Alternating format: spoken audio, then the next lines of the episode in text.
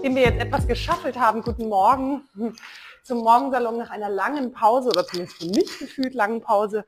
Ich habe es schon vermisst, aber ich brauchte auch eine Pause. Das ist ja auch mal, also nicht nur vom Morgensalon, von vielen Themen.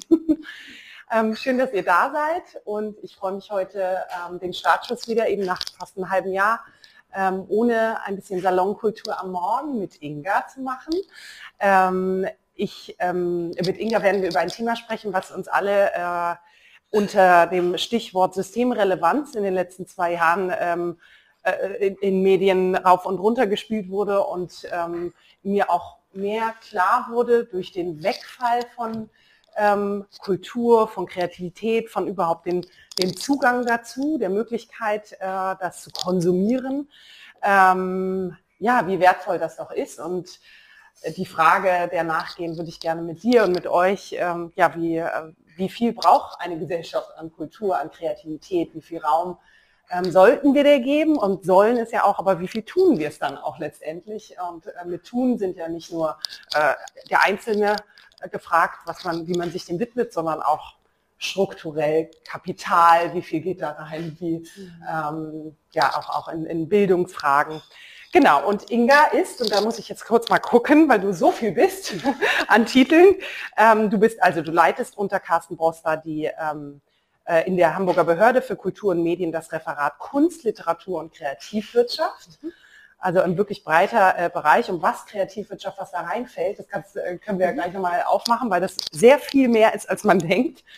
Ähm, du bist ein Beiratsmitglied, aber auch im Kompetenzzentrum für Kunst und Kreativwirtschaft des Bundes. Das sind sicher auch nochmal andere Diskussionen als nur in einem Stadtstaat. Und du bist auch Initiatorin des Cross Innovation Hub, ein super interessantes äh, Initiative, Programm, wo wir auch darüber sprechen werden, wo ihr eben versucht, Kreative, whatever that means, mit Nicht-Kreativen zusammenzubringen, um Lösungen zu finden, an die im Zweifel jemand, der sofort ergebnisorientiert rankommt, vielleicht gar nicht kommt, wenn er, wenn er oder sie nicht abweicht. Also erstmal, guten Morgen an euch. Guten Morgen, Inga. Danke, dass du da bist. Ja. Mm, ich, äh, die erste Frage, also meine erste und letzte Frage ist meistens äh, ähnlich. Ähm, und meine erste Frage wäre, jetzt habe ich aufgezählt, was man über dich im Internet finden würde und die Titel. Und äh, mich interessiert und euch vielleicht auch, ja, wer ist der Mensch hinter den Titeln? Wie bist du in diese in, wie hast du deine Leidenschaft vielleicht auch für diesen Bereich der Gesellschaft und, und bei dir selber auch entdeckt? Wie ist so dein Weg zu diesen Titeln gekommen und wer ist der Mensch dahinter? Ja, sehr gerne. Schön, dass ich hier sein kann. Schön, dass äh, ihr auch alle den Weg gefunden habt, so früh am Morgen. Es ist ein ganz tolles Format, wie ich finde. Ich kannte das vorher auch noch gar nicht, insofern ganz begeistert. Ähm, ja, so ein Lebensweg kann ja sehr geradlinig verlaufen oder eben auch genau nicht. Und ich glaube, ähm, bei mir ist es eher gar nicht geradlinig. Ich hätte niemals im Leben gedacht, dass ich eines Tages ähm, in Hamburg in einer Verwaltung lande. Ähm, das war wirklich gar nicht der Plan. Und wenn man vielleicht zusammenfassen kann, was den Weg dann doch so geprägt hat, es war eigentlich immer ein Folgen der Neugier und der Neigung. Das, darauf lässt es sich vielleicht ganz äh, gut runtersummieren ähm, ich bin Neigungen gefolgt, nämlich dem Interesse für Kultur tatsächlich. Ähm, und ich bin vor allem der Neugier gefolgt, immer an die Grenzen der jeweiligen Disziplin zu gucken. Also nicht zu gucken, okay, was äh, passiert jetzt hier im Bereich Kultur, sondern äh, wo äh, hört, hört das auf und wo fängt ein anderer Bereich an, der vielleicht mit Kultur gar nichts zu tun hat. Ähm, aber wie könnte man diese beiden Felder miteinander verbinden? Und das zieht sich quasi so ein bisschen wie ein roter Faden letztlich durch durch mein Leben. Also ich bin aufgewachsen in, ähm, in Belgien, hatte gar nicht so viel Anbindung an Deutschland, bis auf äh, tatsächlich die familiäre Herkunft und ähm, hatte einen sehr leidenschaftlichen Kunstlehrer in der Schule dort in Brüssel, der, der mich nach England geschickt hat, erstmal in so, einen Kunst, auf so eine Kunstachse. Das wollte ich ausprobieren. Ich wollte auch einfach wieder ein neues Land kennenlernen und als ich dann dort war, ähm, habe ich ja, auch nicht einfach nur bildende Kunst studiert, sondern Medienkunst, weil ich immer wissen wollte, okay, wie ist das jetzt mit Kultur und tatsächlich dann auch zum Beispiel neuen Medien, was passiert in diesem mhm. Zwischenfeld. Das äh, war damals neu? Das war damals neu, das ist ja schon ewig her. Also das äh, ist ja wirklich. Und wa was waren damals die neuen Medien? Ja, das, waren, das waren auch schon digitale Medien, aber es war natürlich Video und Fotografie quasi als, äh, als eine Erweiterung zu Malerei oder Skulptur. So, das kann man vielleicht so ja, zusammenfassen. Und, ähm, und als ich dann aber auch dort war und so gemerkt habe, okay, ich bin keine Künstlerin, ich mich interessiert eigentlich viel mehr äh, diese, diese Verbindung zu den anderen Feldern, ähm, habe ich dann auch äh, weitergemacht mit dem Bereich Kultur- und Medienmanagement, um genau an dieser Schnittstelle zu agieren und auch zu vermitteln. Ähm, und und dann, daraus folgten verschiedene Felder einfach, also Kunst und Wissenschaft, dann Kunst und Wirtschaft ganz, ganz massiv, also auch wirklich reinzugehen in so ein großes Unternehmen wie zum Beispiel Bertelsmann, die ja mit kreativen Inhalten arbeiten und zu gucken, wie, wird, wie funktioniert eigentlich ein Wirtschaftsunternehmen mit kreativen äh, Inhalten, mit Content und wie wird dann wiederum auch eine Unternehmenskultur gelebt in einem solchen großen Konglomerat, das mit so viel kreativen Inhalten zu tun hat. Und wie macht es Bertelsmann? Bertelsmann macht das eigentlich ganz gut. Also es gab damals tatsächlich so eine Art Querabteilung, äh, die, die sich mit diesem ganzen kreativen Content beschäftigt haben und auch mit der Frage, wie kann man das eigentlich alles verbinden und verknüpfen. Am Ende ist es natürlich ähm, ein sehr, sehr äh, kapitalistisch ausgerichtetes Unternehmen. Das darf man sich nicht, äh, also darf man sich nicht schönreden, aber einfach zu verstehen, wie quasi so Wertschöpfungsprozesse passieren, wie Künstler aufgebaut werden. Also ich war in der Musiksparte, mhm. ähm, wie Künstler aufgebaut werden, wie das dann ganz, wie das äh, an den Markt kommt, was da für globale Mechanismen ähm, arbeiten mhm. und ineinandergreifen und wie auch ähm, intern in so einem Unternehmen gearbeitet wird. Das war hochspannend.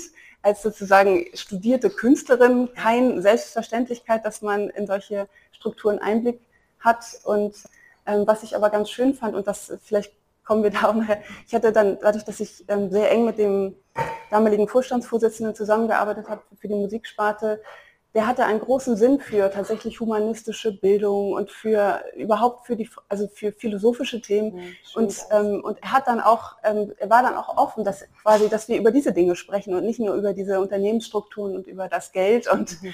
und so weiter, sondern sich auch wirklich beeinflussen zu lassen von, von diesen anderen Einflüssen. Mhm.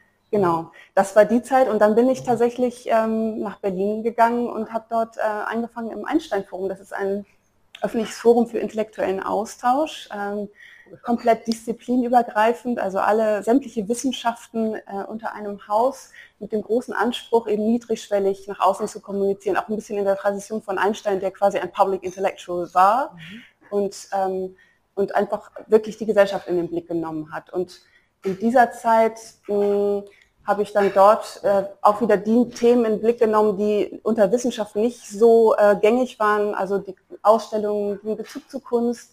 Ich habe Konferenzen gemacht ähm, im Designbereich, also an dieser Schnittstelle von Design und Wissenschaft, um auch da zu verstehen, okay, ähm, wie gehen eigentlich diese Bereiche zusammen, was passiert auch in äh, Forschung und Entwicklung, wie, geht, wie wird das wieder umgesetzt in eine kreative Praxis? Und was sind vielleicht die größeren Metathemen dahinter, die für mhm. eine Gesellschaft relevant sind. Also auch für, für die Designszene zum Beispiel. Ja, genau. Und in der Zeit habe ich parallel tatsächlich aus reiner Neugier und ähm, ähm, ja, einfach quasi Blick in die Welt so gesehen, wie sich das Arbeiten verändert. Also wie immer mehr Leute, das war wirklich, das war jetzt so vor, weiß ich nicht, 15, 16 Jahren, wie immer mehr Leute mit ihren Laptops in die Cafés gingen. Das ist jetzt total normal. Aber das war halt damals nicht so. Und, ähm, und da waren in Berlin ja auch die ersten, da entstand das Beta-Haus zum mhm. Beispiel mhm. als, als erstes Beta-Haus überhaupt. Äh, und diese ganzen Entwicklungen so zu beobachten, also wie, wie verändert sich gerade so das Leben und Arbeiten, wie strukturieren sich ähm, Prozesse, wie stellen sich ähm, Leute auf, die zum Beispiel bestimmte Kompetenzen haben, aber nicht mehr fest angestellt sein wollen, sondern vielleicht ein, ein hybrides Berufsprofil haben. Also einerseits Grafiker sind, andererseits Tänzer, äh, wieder andererseits Softwareentwickler und dann noch einen Nebenjob zu haben in irgendeinem sozusagen nicht kreativen Beruf. Wie kommen die eigentlich durchs Leben? Wie organisieren die sich? Meistens in Projekten. Und wo findet man diese Leute? Mhm. Und äh, diese ganze, diese sozusagen, dieses, ähm, diese Coworking Spaces, die damals entstanden sind, die haben natürlich zum Beispiel auch so Politik und Verwaltung für, eine große, für ein großes Fragezeichen mhm. gestellt, weil diese ganze, diese ganze neue Branche, die da entstand, nicht zu fassen war. Sie waren alle super fluide und flexibel und dynamisch und haben überhaupt nicht reingepasst in die Industrielogik, mit der eine zum Beispiel öffentliche Verwaltung seit je oder seit vielen Jahrzehnten agiert. Ähm, also alle Programme der Kulturförderung, der Wirtschaftsförderung waren ähm, zugeschnitten auf relativ langfristige, berechenbare Akteure oder Institutionen. Und das, was dann da entstand, ja global entstand, ähm, das war nicht so zu fassen. Und deshalb, und das ist dann auch irgendwie eine interessante, also das war, war so eine lustige Fügung. Ich habe das wirklich nur aus Neugier beobachtet und habe angefangen darüber zu schreiben. Mhm. Gar nicht wissenschaftlich, aber so, sondern eher so beobachtend. Ähm, Blog oder? Nee, ähm, schon so in Artikeln so. Ja, ähm, und, und irgendwann kam, da, kam dann daraus auch so Anfragen, ob man, ob ich was moderieren kann bei mhm. genau diesen Fragestellungen. Und irgendwann kamen Fragen, ob ich eine Studie machen kann für die mhm. Verwaltung, also für verschiedene Aha. Bundesländer oder die Bundesebene. Und das hat sich so entwickelt. Und ich habe tatsächlich auch damals überlegt, ob ich mich selbstständig mache mit diesen Fragestellungen, ähm, habe das aber verworfen, weil ich auch äh, dann doch irgendwie zu gerne in so einer festen Struktur mhm. einerseits bin und habe dann quasi ja auch so ein hybrides Profil mhm. letztlich mhm. mir erarbeitet. Das kennst du? ja. Und dann kam irgendwann äh, der Anruf aus Hamburg tatsächlich. Also in Hamburg wollte man das Thema Kreativwirtschaft ähm, größer spielen, auch in der, in der Politik und Verwaltung spielen. Es wurden äh, neue Stellen geschaffen und, ähm, und ich hatte mich da jetzt auch gar nicht beworben oder sowas im, im Vorfeld, aber durch diese Publikation und, und dieses sozusagen Sichtbarsein haben die irgendwann angefragt, ob ich mich mal vorstellen möchte. Und das war auch eine Fügung, weil ich wäre nie auf die Idee gekommen, in eine öffentliche Verwaltung zu gehen, weil ich natürlich mit dem Klischee, das so viele Leute mhm. haben gegenüber der öffentlichen Verwaltung, rumgelaufen bin und gedacht habe, um Gottes Willen, das ist der Tod. Also das ist äh, staubig und altbacken. Ähm, und letztendlich, ähm, das kann ich vielleicht an dieser Stelle jetzt schon mal vorwegnehmen, ich bin jetzt seit zwölf Jahren dabei und ich finde es großartig. Also ich finde, es ist wirklich ein Gestaltungsfeld sondergleichen. Mhm. Ähm, und es ist wahnsinnig relevant, weil man dort die Stellschrauben ähm, wirklich auch, auch stellt, justiert und sich daraus so viel ergeben kann, wenn man es will. Also wenn man bereit ist, sozusagen auch mit einem vielleicht unternehmerischen Angang in so eine Struktur reinzugehen und nach den Personen zu gucken, die vielleicht offen sind, was Neues auszuprobieren. Weil natürlich ist eine Verwaltung oft noch geprägt von, von Menschen, die, die gucken, wie hat man es vorher gemacht und, und nicht abweichen wollen von diesem sozusagen bisherigen Weg. Aber das ist inzwischen auch nicht mehr so. Also es ist einfach, wenn ich bei uns durch die Gänge laufe, sind da lauter junge, super engagierte Frauen, meistens Frauen, die, ein, äh, die wahnsinnig viel internationale Erfahrungen mitbringen, äh, in verschiedenen äh, Bereichen unterwegs waren und das ist einfach großartig. Das war damals noch nicht so, als ich anfing. Aha, damit hast du was zu tun. Ja, wir haben eine Kollegin hier auch, Hanna Kajenburg, äh, für den Bereich Theater und Tanz und äh, inzwischen Kampnagel, genau. Cool. Aber genau, das ist auch eine Kollegin, der man jetzt vielleicht von außen auch nicht sofort zuschreiben würde, dass sie, dass sie die klassische Verwaltungs, ähm, ja, genau, Arbeiterin oder sonst wie ist. Und ich glaube, du kannst es unterschreiben, du bist auch schon so lange hier ähm, also auch schon seit, genau, ich glaube, wir sind so fast zeitgleich waren wir dabei. Damals waren ganz andere Leute da unterwegs, also ältere, natürlich dogmatisch teilweise sehr, vielleicht auch noch so ein bisschen nach diesem Intendanzmodell, also ich habe mein, meine Haltung und davon wird nicht abgewichen und äh, wer in meinen Zuständigkeitsbereich eingreift, äh, dem äh, mhm. bin ich nicht äh, wohlgesonnen. Das und klassische, dann, klassische Klischee. Genau, dann kommt es zu Konflikten und mhm. das war auch alles damals ein bisschen so. Aber ja, ich habe dann viel gelernt über Psychologie in, dieser, in diesen ersten Jahren, auch als quasi Vorgesetzte, als sehr junge, verwaltungsfremde Vorgesetzte eines Teams, das aus überwiegend älteren, langjährigen Verwaltungsmitarbeitern bestand, die äh, aus der Kultur kamen und mit Kreativwirtschaft mhm. überhaupt nichts zu tun hatten. Also die aus diesem hochkulturellen Bereich mhm. kamen und auch tatsächlich ein Problem hatten mit überhaupt das Thema Wirtschaft in den Mund zu nehmen. Und das war insofern inhaltlich und strukturell eine doppelte Herausforderung.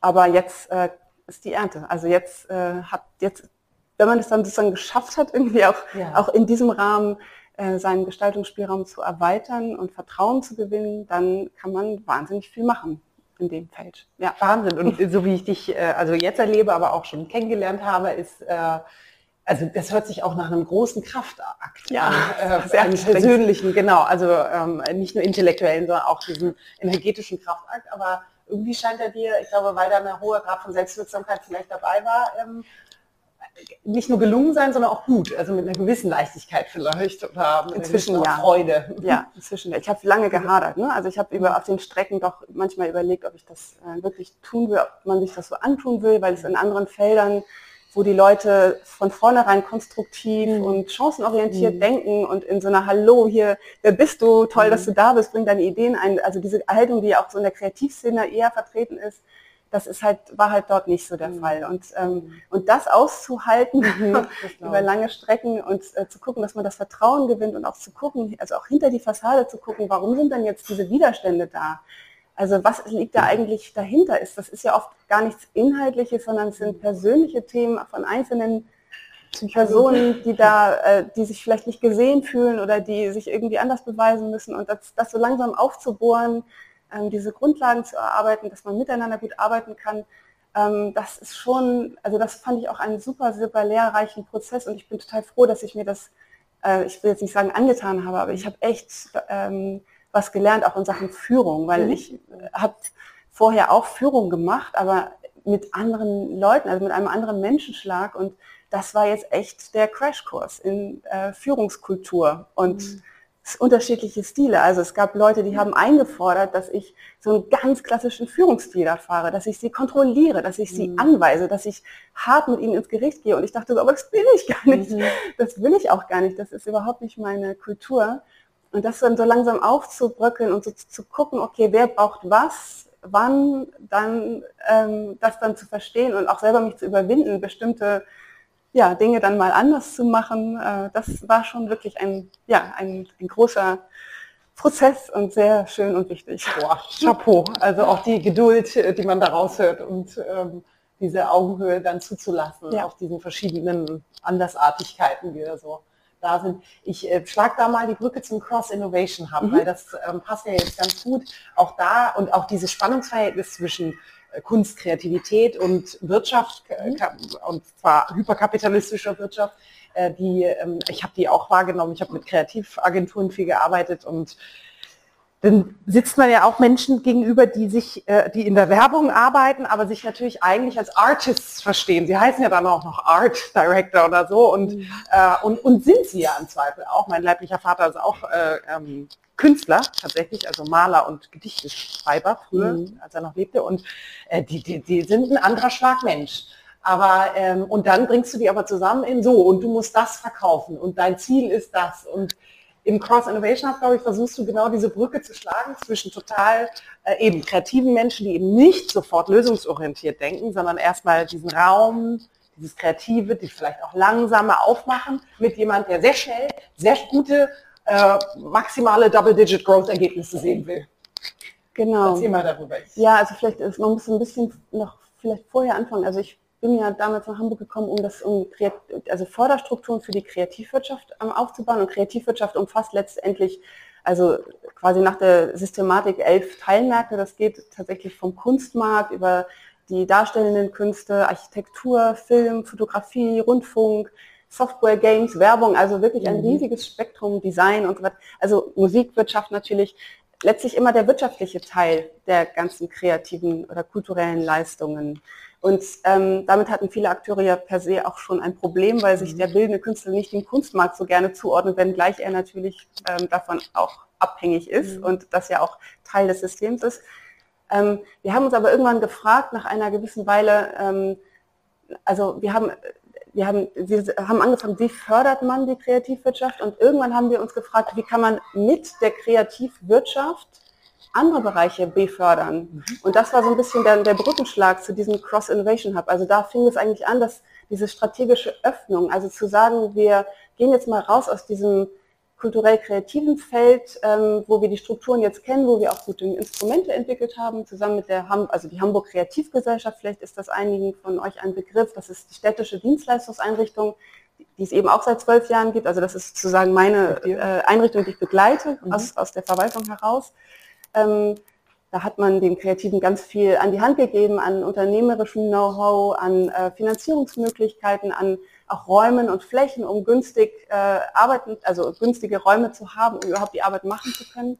Ähm, und dann sind wir eben quasi im nächsten Schritt übergegangen und, und haben geguckt, okay, was gibt es denn für ähm, gesellschaftsrelevante Herausforderungen oder was, welche, vor welchen Herausforderungen steht denn zum Beispiel die klassische Wirtschaft? Also zum Beispiel im Bereich Gesundheit. Äh, was sind da die Fragestellungen ähm, und wie könnte man Unternehmen aus dem Gesundheitsbereich zusammenbringen mit, ähm, mit Leuten aus der Kultur- und Kreativwirtschaft, um gemeinsam genau an diesen Fragestellungen zu mhm. arbeiten. Wie muss so ein Format aussehen? Wie muss so ein Prozess gestaltet sein, damit das überhaupt funktioniert? Weil man ja eben auch noch gar nicht weiß, was am Ende rauskommen soll. Es ist, gibt ja kein, in diesem Sinne kein Agenturbriefing, wie man das sonst kennt, wenn man vielleicht Kreative beauftragt, äh, dass man sagt, ich will das und das haben und hier ist, äh, hier ist, ist das Briefing sozusagen. Aber wenn es den Zweck nicht gibt, warum es warum gibt die Herausforderung. Es gibt die genau. Herausforderung. Ja, es gibt die Frage. Also es gibt zum mhm. Beispiel die Frage Digitalisierung. Davor steht ja jeder, äh, jedes ähm, Unternehmen. Äh, oder es, es gibt dann diese diffuse Ahnung, dass man irgendwie, dass man innovieren muss, mhm. aber man weiß eigentlich nicht genau, in welche Richtung und wie konkret. Und, ähm, und, sich, und dann zu gucken, okay, ähm, was passiert eigentlich an dieser Schnittstelle von klassischer Wirtschaft und Kreativwirtschaft ohnehin schon? Da gibt es ja ganz tolle Beispiele. Und ich glaube, dass das leben wir ja alle im Alltag. Also wir sind ja umringt von Kultur- und Kreativwirtschaft. Und wenn wir morgens aufstehen, uns anziehen, also das ist ja auch schon ein Teil, wenn wir unser Handy in die Hand nehmen, wenn wir irgendwie in einem gestalteten Fahrzeug oder auf einem Fahrrad äh, zur Arbeit fahren, dabei äh, Radio hören und so weiter. Ähm, oder äh, genau, oder einfach Musik. Es ist ja alles schon immer da im Alltag, äh, aber ich habe damals so ein bisschen meinen Aha-Moment erlebt, als, als ich so gesehen habe, wie so ein junges Unternehmen ähm, äh, sich mit der Frage beschäftigt hat, wie kann man zum Beispiel ähm, Patienten, die an Tinnitus leiden, äh, wie kann man die auf eine freudvolle Art von ihrer, von diesem Tinnitus befreien. Und die haben halt eine, eine Software entwickelt, mit der man seine Lieblingsmusik, die man sowieso auf dem Telefon hat oder sonst wo, mit einer bestimmten Frequenz ausstattet oder ein, quasi ein Filter, der genau auf den eigenen Tinnitus zugeschnitten ist, sodass du beim Hören der Musik diese Heil, diesen Heileffekt hast. Und diese, wow. dieses, äh, dieses, dieses junge Unternehmen, das natürlich auch zusammengesetzt war aus quasi Kreativen und Nicht-Kreativen, die waren so ein bisschen mein Paradebeispiel für die, für die Tatsache, dass es alles gehen kann. Die haben dann auch irre viel Förderpreise abgeräumt. Also die sind so ein bisschen durch die Klaviatur der Förderpreise erstmal auf vier städtischer Ebene, dann Bundesebene und schließlich sind die irgendwann in Austin gelandet beim South by ah. Southwest Festival und haben da den Preis abgeräumt.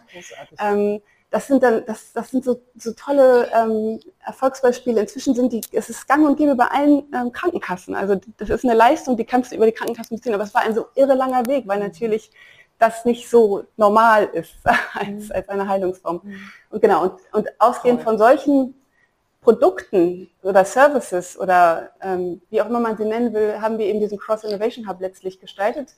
Ähm, EU-Mittel dafür akquirieren können. Das war auch ein sehr, sehr langer Prozess. Ähm, auch versucht, viele lokale Akteure überhaupt erst zu überzeugen, sich darauf einzulassen, weil bei EU-Mitteln alle immer erstmal schreien, aufgrund der, des hohen Verwaltungsaufwands, der auch wirklich hoch ist.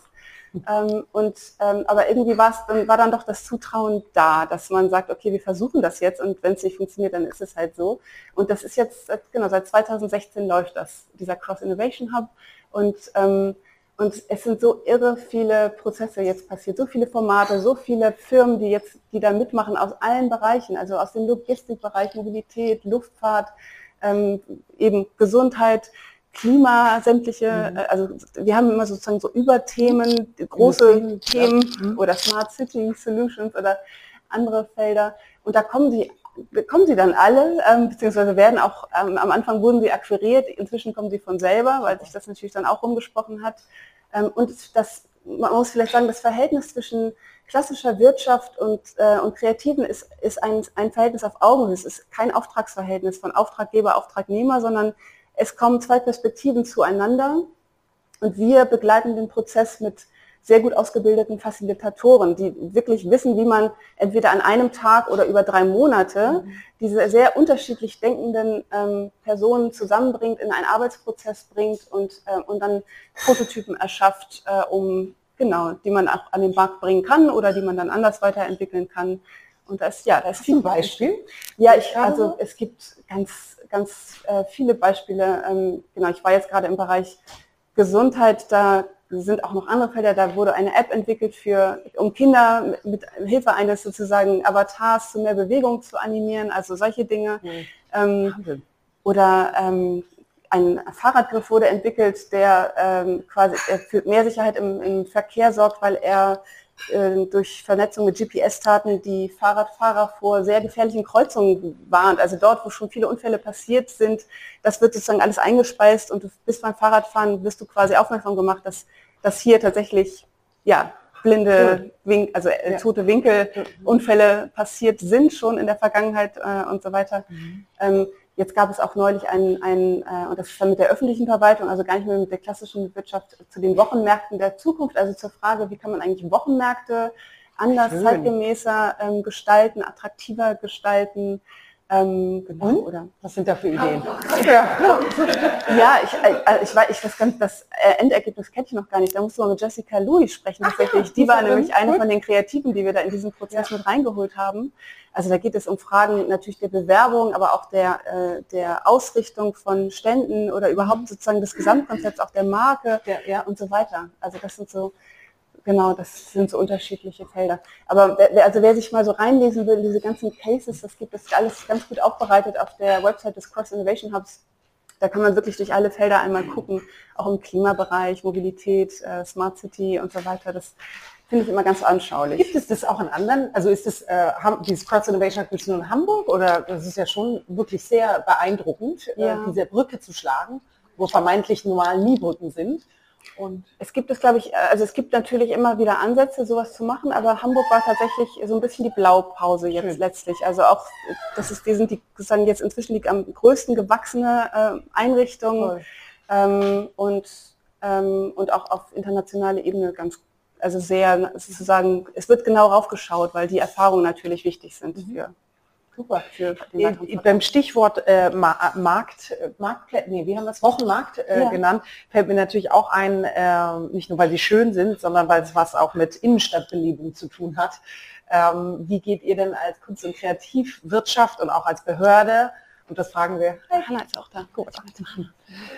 ähm, mit dem Thema Leerstand um. Das, ja. äh, ich weiß nicht, wie es mit euch ist, aber das tut ja einem, also in einer großen Stadt wie Hamburg geht es ja, aber selbst hier sieht man dann irgendwie die früheren Karstadts und sowas, mhm. äh, wie sie tot vor sich hin vegetieren. Aber in Kleinstädten bricht es mir auch total das Herz. Jetzt bist du natürlich für Hamburg zuständig, mhm. aber trotzdem, äh, diese Frage treibt, glaube ich, ganz, ganz viele ähm, Städte um und hat ja auch was. Und ich ähm, war vor kurzem in, ich meine, dem alten Karstadt da auf der Mönckebergstraße in den Ferien. Und da ist eine, äh, wie heißt der, Artstadt. Mhm. Da ist also ähm, Art drinnen und wird ausgestellt. Das ist wahrscheinlich eine Wanderausstellung, das stelle ich mir so vor. Mhm. Wie, wie, nicht sehr gut. Also, wie geht ihr damit um? Und mhm. das ist, scheint eine tolle Lücke zu sein für Kunst und Kultur. Aber wie nachhaltig geht man damit um? Weil das kostet ja auch Wahnsinnsmieten wahrscheinlich auf Dauer. Genau, also äh, jetzt ganz konkret bei dem Karstadt-Gebäude ist es so, dass äh, das ist äh, tatsächlich ein positiver Nebeneffekt von Corona. Mhm. Mm, wir haben mh, mm, bereits seit es die Hamburg Kreativgesellschaft gibt, äh, auch immer schon äh, den Auftrag gehabt, Flächen zu finden für Künstler und Kreative, die erschwinglich sind. Also sprich, mhm. wir sind relativ frühzeitig auch in so Planungsprozesse reingegangen, ähm, und haben quasi Quadratmeter rausgehandelt aus der Speicherstadt. Also zu sagen, wir brauchen 10.000 Quadratmeter für Künstler und Kreative ähm, und das muss einfach gesichert sein äh, zu, zu guten Mieten, Mietpreisen, also zu bezahlbaren Mietpreisen. Aber wer verhandelt da? Weil das, das interessiert die, ja einen Investor und Zweifel Nee, das verhandelt die Stadt. Also das macht dann, das macht die Kulturbehörde zusammen mit zum Beispiel der Stadtentwicklungsbehörde ja. oder der Wirtschaftsbehörde, je nachdem, wer gerade zuständig ist, und mit der Finanzbehörde, die natürlich diese ganzen öffentlichen Liegenschaften in ihrer Verwaltung hat ja, super. Also es geht. Subventionierter ja, ja, Raum es kann man, ja, es braucht mhm. lange, also einen langen Atem, aber, mhm. aber es geht. Und in dem Fall von Karstadt ist es so, dass wir ähm, durch die Corona-Pandemie ja wahnsinnig viel Gelder mobilisieren konnten für die Kultur und Kreativwirtschaft. Ähm, Wenn man einen einzelnen Kreativen fragt? Ja, aber das doch, da ist echt viel passiert. Ja. Ähm, also auch auf Bundesebene, aber eben auch auf Landesebene. Mhm. Und das, wir haben das Karstadt-Gebäude angemietet sozusagen oder zur Verfügung gestellt bekommen ähm, von, äh, von den Privat, das sind ja private Eigentümer, ne? Signa. Also das mhm. ist ein privater Investor. Mhm. Dem bezahlen wir sozusagen die Nebenkosten, äh, weil der Leerstand kostet auch. Also Leerstand kostet immer. Man muss, die, man muss trotzdem ja Security haben, man braucht eine gewisse Form von Beheizung, man ja. muss die äh, Leitung durchspülen und so weiter. Ähm, und, ähm, und die Finanzbehörde hat ein ein Budget von 9 Millionen Euro zur Verfügung gestellt, um in diesem Jahr, also in 2022, quasi einen Fonds Freifläche zu gründen, wo wir alle leerstehenden Einzelhandelsräume, die wollen, also das ist ja immer eine mhm. Frage von beidseitigem Wollen, anmieten können und zu einem Preis von 1,50 Euro, glaube ich, den Quadratmeter vermieten an, Kultur, an Künstler und Kreative. Und 1,50 Euro pro Quadratmeter ist natürlich ähm, nichts im Vergleich Na. zu den üblichen Gewerbemieten, die man vielleicht in, am Neuen Wall oder sonst wo oder in der Möckebergstraße ähm, zahlen würde. Und ähm, die Kreativgesellschaft macht, die organisiert diesen Prozess, die nimmt, die macht die gesamte Beratung, die nimmt die sozusagen die Bewerbungen entgegen, die macht auch das Tetris-Spiel letztlich, wer mhm. passt zu wem. Also so ein Karstadt-Gebäude mit fünf, sechs Etagen ähm, wird, ist dann ja mit ganz, ganz vielen unterschiedlichen Akteuren ähm, gefüllt. Und Artstadt ist zum Beispiel ein Zusammenschluss von ganz unterschiedlichen Künstlern und Art, äh, ähm, Art of Räumen, also subkulturellen mhm. Kunsträumen. Aber aktuell ist auch das internationale Sommerfestival von Kampnagel da drin. Ähm, ein, äh, ist, also ein Prototyping Lab ähm, ist da drin.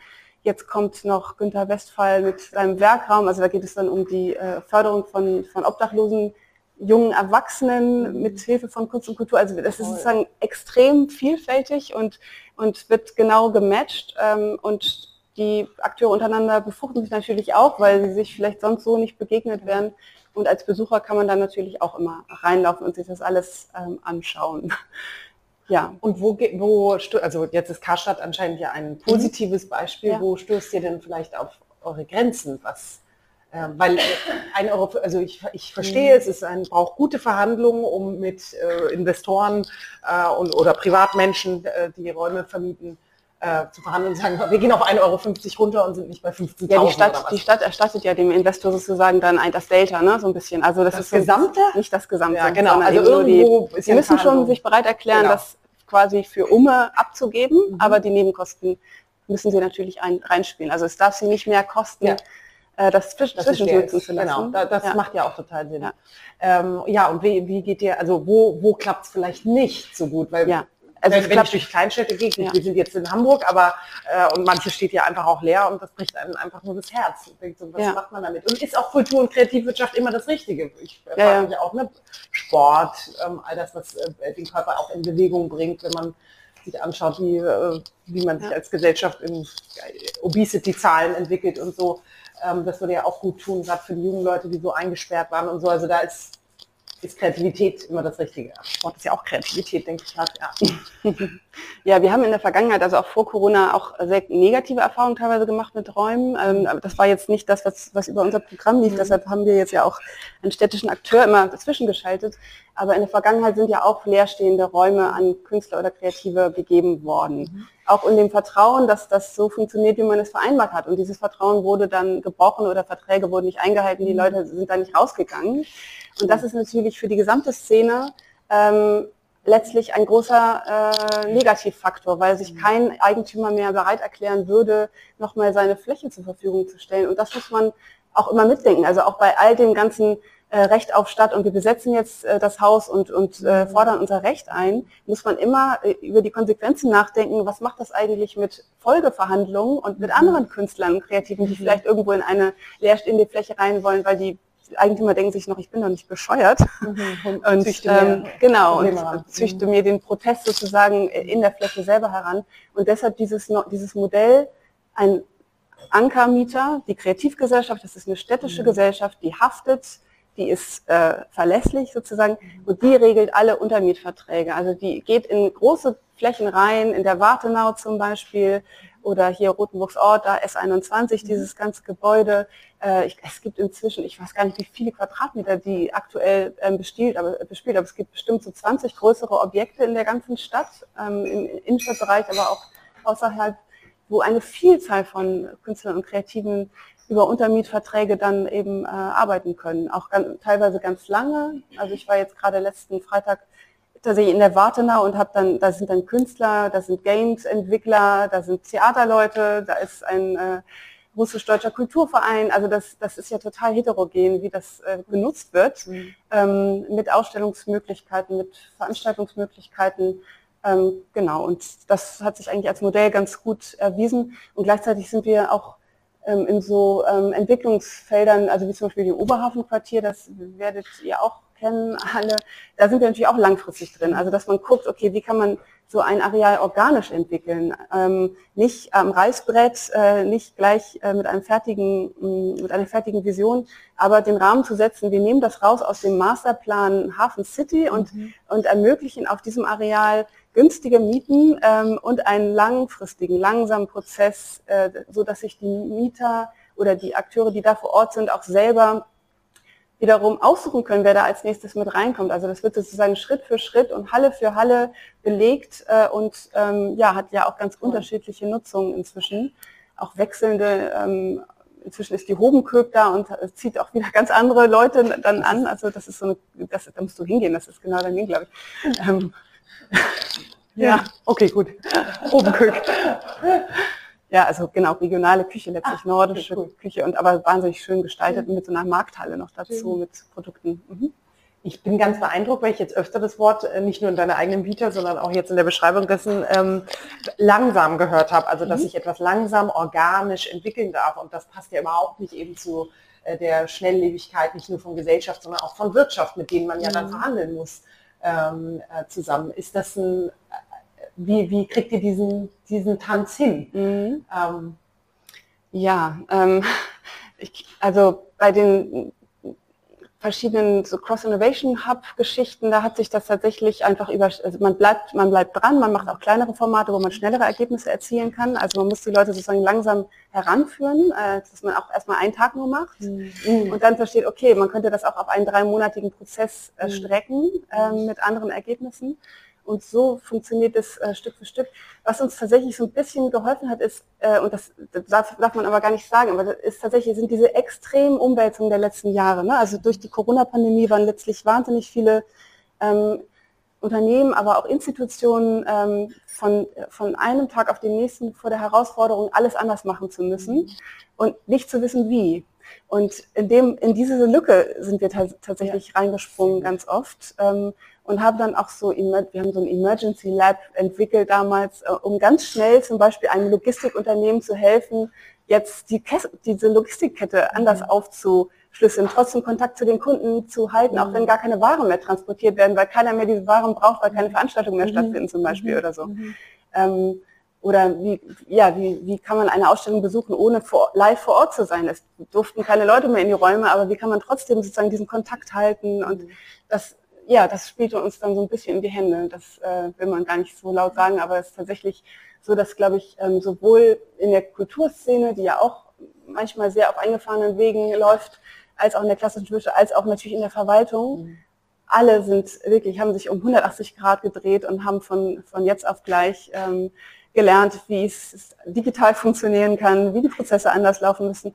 Das ist der große Mehrwert. Also und ich glaube, diese, diesen Schwung, diese Dynamik oder diese Chance, die Perspektive wirklich mal zu wechseln, ganz schnell, mhm. äh, und die Komfortzone zu verlassen und es einfach anders zu machen, das muss man äh, echt äh, üben. Also das ist tatsächlich so ein Training, das äh, man im Alltag auch beibehalten sollte, auch wenn vielleicht eines Tages wieder alles in geordneten Bahnen läuft, wenngleich ich das gar nicht glaube, weil wir ja von einer Ausnahmesituation jetzt in die nächste gerutscht sind mit dem mit dem Krieg äh, und den Folgen für dann eben äh, Ressourcen, die nicht mehr zur Verfügung stehen werden und dann haben wir noch das dritte Thema äh, Klimawandel, was unsere Städte oder überhaupt unsere, unsere ganze Gesellschaft vor extreme Herausforderungen stellen wird mhm. in der Frage, wie wir zusammenleben und wie wir arbeiten werden. Und so diese Faktoren werden nicht verschwinden. Also es wird immer, es wird immer extremer und ähm, ich glaube, dass inzwischen alle kapiert haben, dass man innerhalb seiner Ressortgrenzen nicht weiterkommt. Ja. Also dass es wirklich dieses Schulterschlusses bedarf zwischen unterschiedlichen Akteuren mit unterschiedlichen Kompetenzen und Perspektiven, um gemeinsam diese Lösungen auf, äh, für diese gesamtgesellschaftlichen Herausforderungen zu entwickeln. Und das ist tatsächlich äh, ein Haltungswandel, den ich sehr, sehr begrüße. Und da, da passiert gerade viel. Also das finde ich großartig.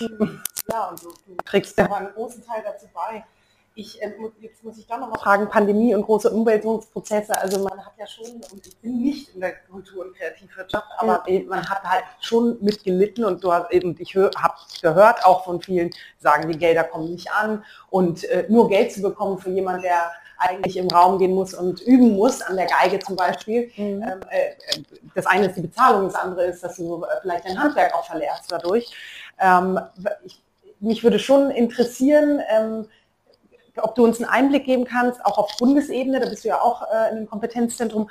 Was ist denn da so schiefgelaufen und wie können wir das quasi in den nächsten ähm, sagen, wir, wir können nicht mehr heizen, die öffentlichen Geräume jetzt im Winter? Ist dann wieder die, äh, sind wieder die Kultur- und Kreativwirtschaft die ersten und die Kindergärten und die Schulen, die geschlossen werden, weil alles andere wichtiger ist? Oder wie mhm. kann man da eine, also was ist schiefgelaufen und wie können wir diese Learnings übernehmen, dass das vielleicht gerade nicht mit diesem Teil der Gesellschaft wieder passiert? Mhm. Ja, also man muss vielleicht aus, aus zwei Perspektiven gucken. Einmal quasi für die Kultur- und Kreativszene selber, also für die Akteure mhm. und dann einmal für die Menschen, die, die vielleicht, ich sage jetzt mal konsumieren, wenngleich ich das gar nicht mag, weil ja. das äh, reduziert Kultur äh, auf etwas, was man konsumiert. Es ist, es ist es ja nicht, ja. sondern es ist tatsächlich ja da, es, ja. es wird gelebt, es ist eine Form des Diskurses, äh, des alltäglichen Diskurses. Mhm. Aber vielleicht einmal zurück zu der, erstmal zu den Kulturproduzenten. Ähm, wir haben in der Zeit der Pandemie gelernt, und das ist auch weiterhin ein riesengroßes Thema, dass natürlich die, ähm, dass die Prekarität oder die, also die, die soziale Lage von Künstlern und Kreativen einfach katastrophal ist und immer schon war, aber jetzt ist es natürlich zutage getreten. Also in dem Moment, wo, wo dieses Patchwork aus verschiedenen kleinen äh, Aufträgen und Gigs und Netzwerke, mhm. die einem irgendwie was zuspielen, wegfällt, in dem Moment, wo keine Live-Veranstaltungen mehr stattfinden konnten, ist für viele, gerade eben freiberuflicher, freiberufliche Akteure, also die Welt zusammengebrochen, das ist ganz klar.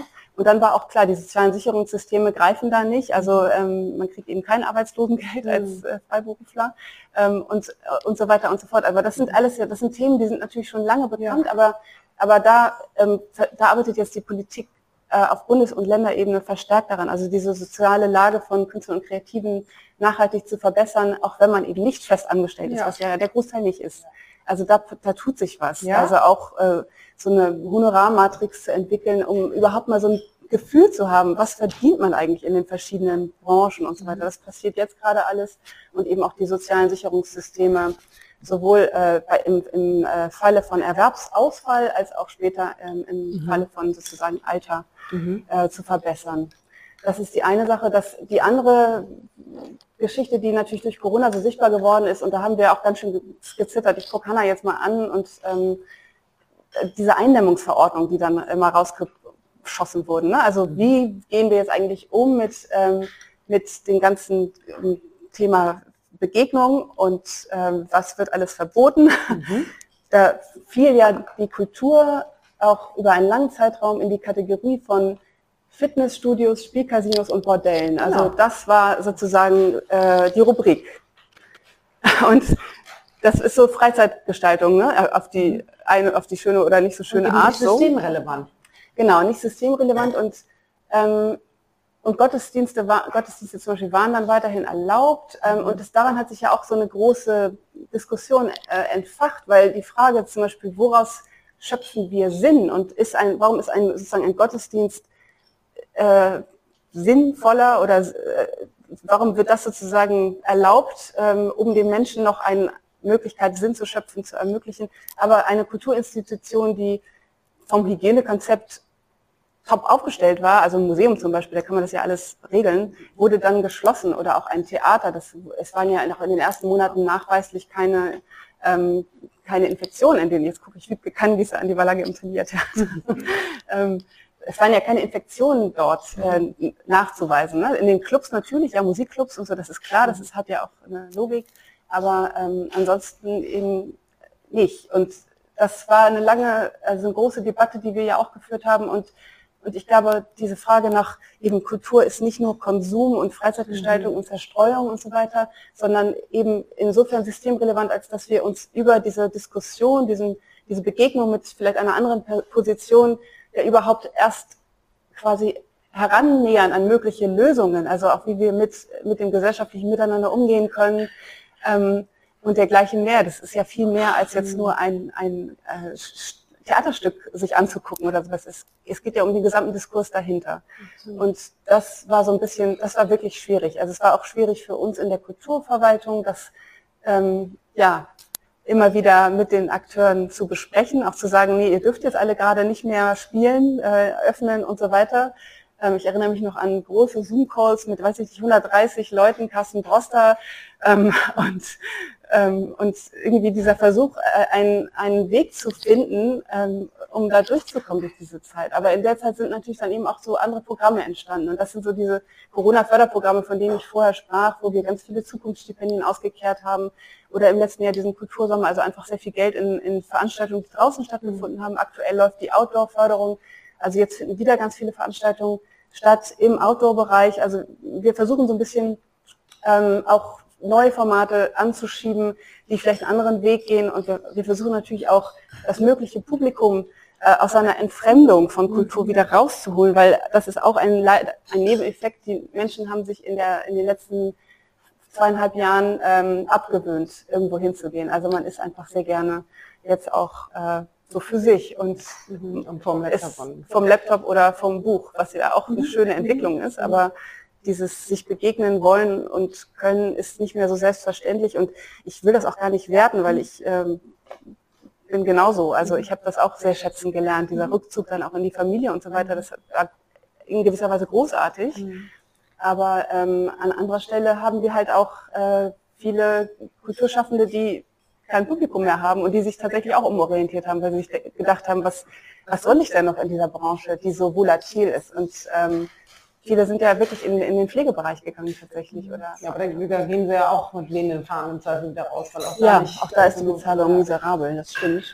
Aber ja, wir haben wahnsinnig, das hört man ja auch wahnsinnige Schwierigkeiten, Fachkräfte ähm, jetzt zu bekommen für ach so Tontechnik oder Lichttechnik oder dergleichen mehr, auch weil nicht nur weil die Leute ähm, ganz gewechselt haben, sondern weil sie auch und das ist ja vielleicht auch eine gute Entwicklung, weil sie ihre Work-Life-Balance entdeckt haben und sagen, nee, ich reduziere auf 70 Prozent und dadurch stehen halt die anderen 30 Prozent nicht mehr zur Verfügung und es gibt halt keine anderen Leute, die das übernehmen. Mhm. Also das ist schon äh, eine interessante Entwicklung, gerade jetzt auch bei, also in der Musikwirtschaft, da wurden ja auch teilweise Musikfestivals am Tag der, also die, die Gäste waren schon auf dem auf dem Feld und es musste abrupt beendet werden, weil nicht genug Security-Personal, weil die einfach nicht gekommen sind, ja. so, ja, also weil die sich das auch erlauben können inzwischen, einfach zu sagen, ich tauche dann doch nicht auf. Ach, ja, auch nicht so geil. Es ist ganz bitter, also es ist mhm. wirklich, äh, es, sind, es sind komische Entwicklungen gerade in diesem ganzen Feld. Und mit all diesen komischen hast du das Gefühl, äh, in den nächsten Winter, jetzt, äh, ich sage jetzt Winter bewusst, weil was weiß ich, welche Infektionen und wie kalt es sein wird und mhm. Ähm, ist man da mit all diesen Learnings gut aufgestellt für? Ich ja, ich glaube, wir dafür, aber ja. wir sind aufgest gut aufgestellt darin, schnell zu lernen. Also das ist das, ist das Learning. Gute ja. Antwort. Nee, wirklich. Also wir sind jetzt äh, alle im Krisenmodus sozusagen ähm, geschult. Also es, es schockt niemanden mehr, dass die Dinge sich verändern werden und dass man nicht weiß, wie diese nächste Spielzeit wird, wenn äh, vielleicht nicht genügend Energie zur Verfügung steht, um einen äh, Raum zu beheizen.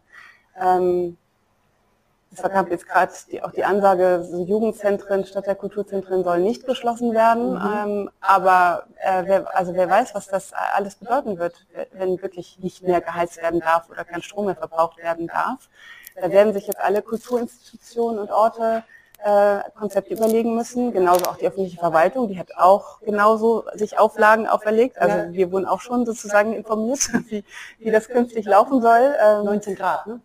Moment. Ja, also einfach genau, weniger Heizen, kein Licht, vielleicht wieder doch mehr Homeoffice und so weiter, keine individuellen Kaffeekocher mehr im Büro, also so, so, so Kleinkram, ja, aber es wird wirklich durchdacht so. Es wird für alle Felder wird irgendwas sich ausgedacht und, ähm, und alle versuchen jetzt da einen Weg zu finden. Aber ich glaube genau, für die Kulturinstitutionen wird das natürlich nochmal ein ganz anderer Brocken, weil das sind ganz andere, das ist ein ganz anderer Umfang, der dahinter steht. Ja und die Inflation, äh, die natürlich auch gleichzeitig noch eine Rolle spielt und dazu führt, dass das Budget, was wir da zur Verfügung stellen, im Kulturhaushalt gar nicht reicht. Ähm, das ist nochmal die andere Herausforderung. Also es ist wirklich, der Finanzsenator Herr Dressel hat echt richtig äh, schlaflose Nächte, würde ich sagen. Mhm. Ja, weil es wird alles von, es, es, ist ja nicht nur unsere Branche, es ist ja, ja. sind ja alle Branchen.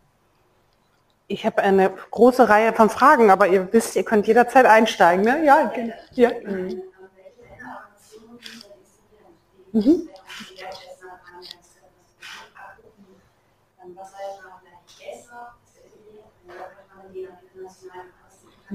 Was meinst du mit Länderorganisation? Also mhm. ja.